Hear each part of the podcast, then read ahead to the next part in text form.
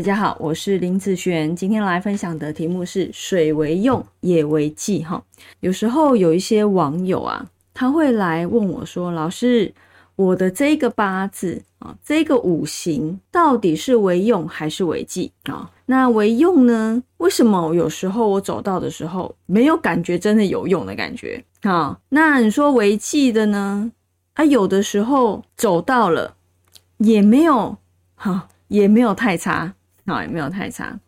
那对我来讲，到底是这个五行是为用还是为忌啊？好，我们先来用这一个八字啊，来去看看这样子的状况。这个是出生时间年月日时哈，它这个大运目前走癸丑这个大运。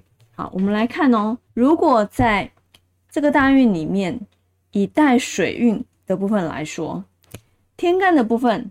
有壬水和癸水，地支的部分子水和亥水。好，我们来带看哦，在壬的时候，天干会有一个丙辛合，啊，好，剩下水的部分。那以地支来讲，啊，但壬水其实来说，它壬水是可以用得进去的。那如果带癸水，其实癸水它也是可以用得进去的。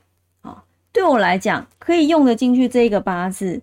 壬和癸可以为用，好，可以为用。那以地支来讲呢？地支呢，它有一个辰酉合，然后火生土，基本上子水的时候，哦，它会有一个子丑合，然后带亥水的时候，哦，它会克水。所以你看哦，基本上这个子水跟这个亥水，对于这一个大运来说，其实是用不进去的。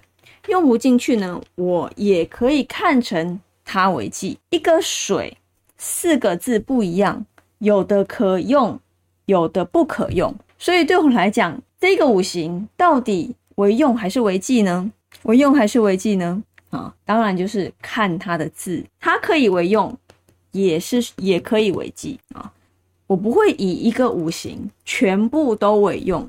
或是全部都为忌，来去判断这个水，因为这个全部都是走水嘛，这个水运到底是一个什么样的状况？而我是把每一个字来去单独看，所以啊，网友如果在问我说我的八字到底这个五行到底为用还是为忌呀？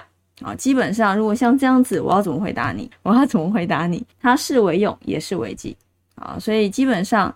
呃，喜和忌的部分，我是以字来去看，好，而不是用这一个五行来去看哦。好，那这个影片就分享给大家以及我的学生，我们下次见喽，拜拜。